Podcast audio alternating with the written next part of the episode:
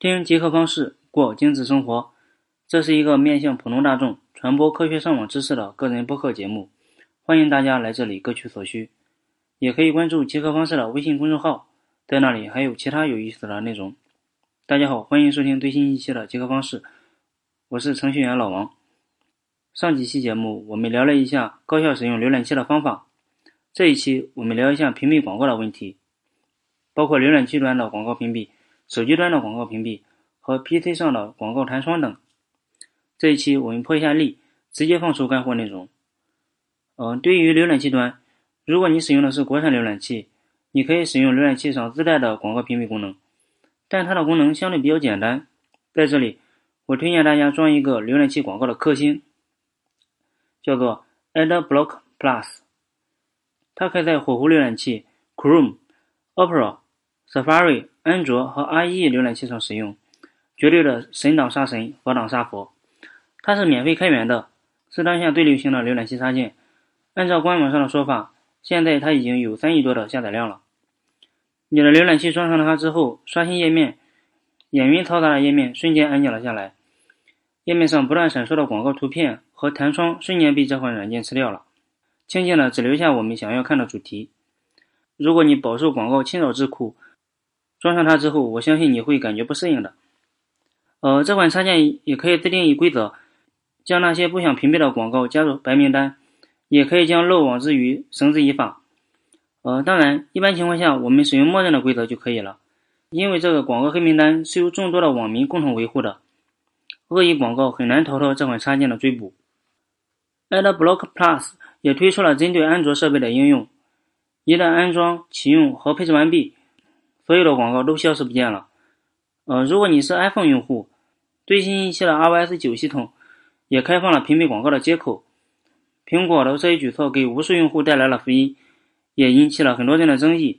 我们先按下不表，因为这只是苹果开放了一个接口，所以还需要你下载相应的软件支持。AdBlock Plus 在 iPhone 上面也有对应的软件。我再给大家推荐一款在 iPhone 上的广告屏蔽软件，叫。Crystal，C R Y S T A L，就是水晶的那个单词。怎么使用呢？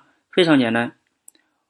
我们在手机上找到设置，然后再找到 Safari，再找到内容拦截器，就能找到你下载过的广告屏蔽软件了。安装使用即可。对于 PC 端用户，如何屏蔽 QQ、迅雷、暴风影音等广告弹窗呢？这里给大家介绍一款适合中国上网环境国情的广告屏蔽软件，叫做净网大师。它可以清理绝大多数的软件不定时的弹窗，但是我不怎么推荐它，因为这款软件体积太大了，上个网要装这么重量级的东西还是有点得不偿失。我推荐一个程序员开发的软件，叫做 Close Ads，容量很小，只有几百 K，我把它放在了我的网盘里。你在极客方式的微信公众号里回复广告。就能找到这款软件。OK，上面一趴我们聊了一下广告屏蔽的干货内容，下面我给你炖了一碗浓浓的鸡汤，你考虑一下要不要继续听下去。我想聊一下屏蔽广告的合理性的问题，实际上这才是我这期节目主要想聊的东西。如果只推荐软件，只用一分钟就可以聊完了。我考虑了一下，广告公司在网上发布广告和我们的屏蔽广告。实际上能牵扯出道德方面的内容，倒跟法律扯不上什么关系。咱们先看一下国内外互联网公司是如何处理广告问题的。你知道国外的 YouTube 这个世界上最大的视频网站，它是怎么处理广告问题的呢？在上面打开一个视频，在开始播放广告的同时，右上角就有一个三秒的倒计时，三秒过后，你完全可以关闭那些不关心的广告。他们借此提高用户体验，同时知道用户对什么不感兴趣，从而学习用户行为，提高广告的转化率。咱们再看一下国内的互联网公司是怎么做的。你看，我们打开一个优酷视频，一般先是四十五秒或六十秒的视频，我们没办法跳过去，除非你购买会员，或者安装上面我介绍的广告拦截器。爱奇艺最近更狠，为了提高转化率。爱奇艺增加了重播广告和收藏广告两个按钮。嗯，这个广告不错，还可再看看哟。喜欢这个广告，点击保存起来，以后慢慢看。完全是把用户当猴耍。还有我们在网上看文章的时候，旁边的动态图片一直闪烁，严重影响我们的阅读效率。仔细观察一下，你会发现，我们屏幕的右下角每天都上演着各种宫斗剧。先是三六零提醒你，你的电脑战胜了百分之多少的用户；接着 QQ 弹出提示框，告诉你最近发生的新闻；暴风影音会告诉你最近有什么搞笑的视频可以下载。多么贴心的功能！但是如果有一天，你像我一样厌倦了这样的提醒，我只想安静的上上网、办办公，不要让我分心。对不起，办不到，你只能忍受这些广告的折磨。这些软件这么做到底是为了什么？很明显，刷存在感，不要让用户忘记它，增加用户对这款软件的粘性。说到这里，告诉大家一个软件开发的一个不成文的规定，或者说是内幕：我们的手机上或电脑上。经常会有一些软件提示我们需要升级，说什么修改了多少 bug，提升了多少用户体验等等。我告诉你，大多数的软件升级改动其实都是很少很少。像微信、QQ、微博这样的大型软件，很多大的问题在发布之后的一小段时间内都解决了，不会将大问题推迟到现在才给你解决，让你升级一下只是为了刷新一下存在感，告诉你每天它都在进步，实际上并不是这样。我平时都是隔好几个月才对一款软件升级，平时根本没有必要，能满足我们的需要就可以了。我在整理这篇稿件的时候，发现了一个规律，好像我们下载了国外的软件就没有这么多的问题，使用的过程中它只是静静的摆在那里。说到这里，我另外提一点，我平时用 Mac 多一点，我发现上面的 QQ 就没有我上面提到的现象，QQ 好像换了一副面孔，完全不像在 Windows 上的那样。我登录 QQ 之后，没有任何形式的弹窗，安静的就好像它不存在一样。只是在有 QQ 消息的时候才有一个动静，这也是 Mac 比较吸引我的地方。我严重怀疑 QQ 在 Mac 上和 Windows 上的开发团队不是同一拨人。有点扯远了，我们再回来谈屏蔽广告的道德问题。其实网络上的广告在让我们感到厌烦的同时，其实它还间接性的帮了我们。你想想。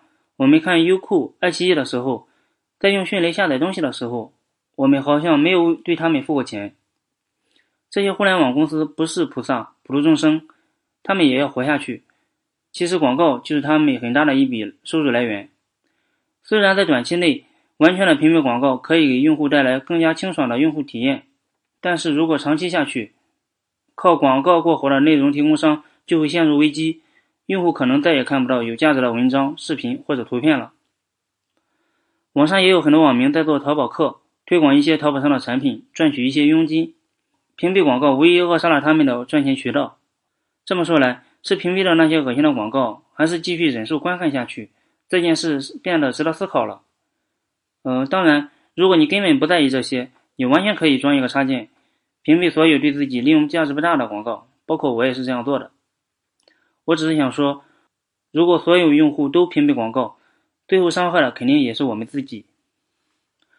还有一个问题，呃，我刚才说了，国外的互联网公司也要发展，也要使用广告，他们也有无数的网民在使用这些软件，但是相比之下，他们的广告投放好像就没有中国那么肆无忌惮。这是为什么？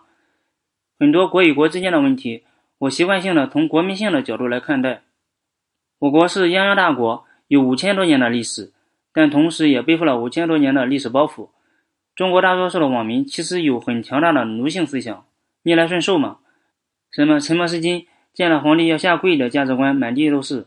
包括现在的主流媒体也在播放各种宫斗剧，传播这种落后的价值思想。再回到这个问题上，互联网公司看网民好欺负吗？互联网公司在讨好你的同时，也在消费你。我记得英国的经济学家。戈尔波有句关于税收的话，叫做“拔最多的鹅毛，引最少的鹅叫”。现在我们也是这样。起初，互联网公司将广告时间从十五秒提高到三十秒的时候，网民好像没有什么反应；然后提高到六十秒，网民好像也没有什么反应。于是我观察到，优酷有一段时间将广告的播放时间提高到了七十多秒。那时我在微博上看到有些网民在抱怨了。优酷现在就将广告时间定在了六十秒左右。面对这个问题，国外是怎么做的呢？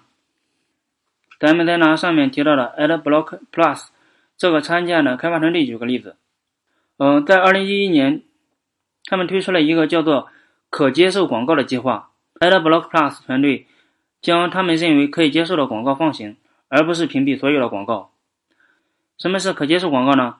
他们是这么定义的，我简单说一下，主要包括广告不能太大，不能弹出来，不能闪烁，不能有声音，要和内容有明显的区分等等。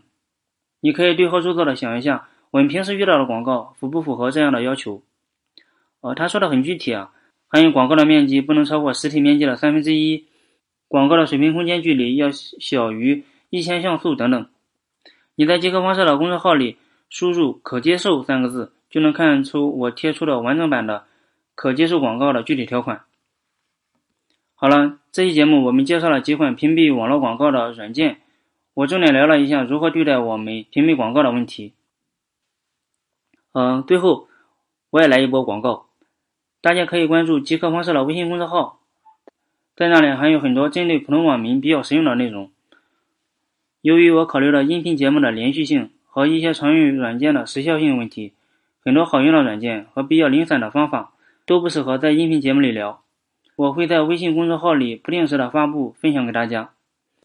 好了，这就是本期集合方式的全部内容，希望你会喜欢。祝在你的世界里没有恶心广告的侵蚀，拜拜。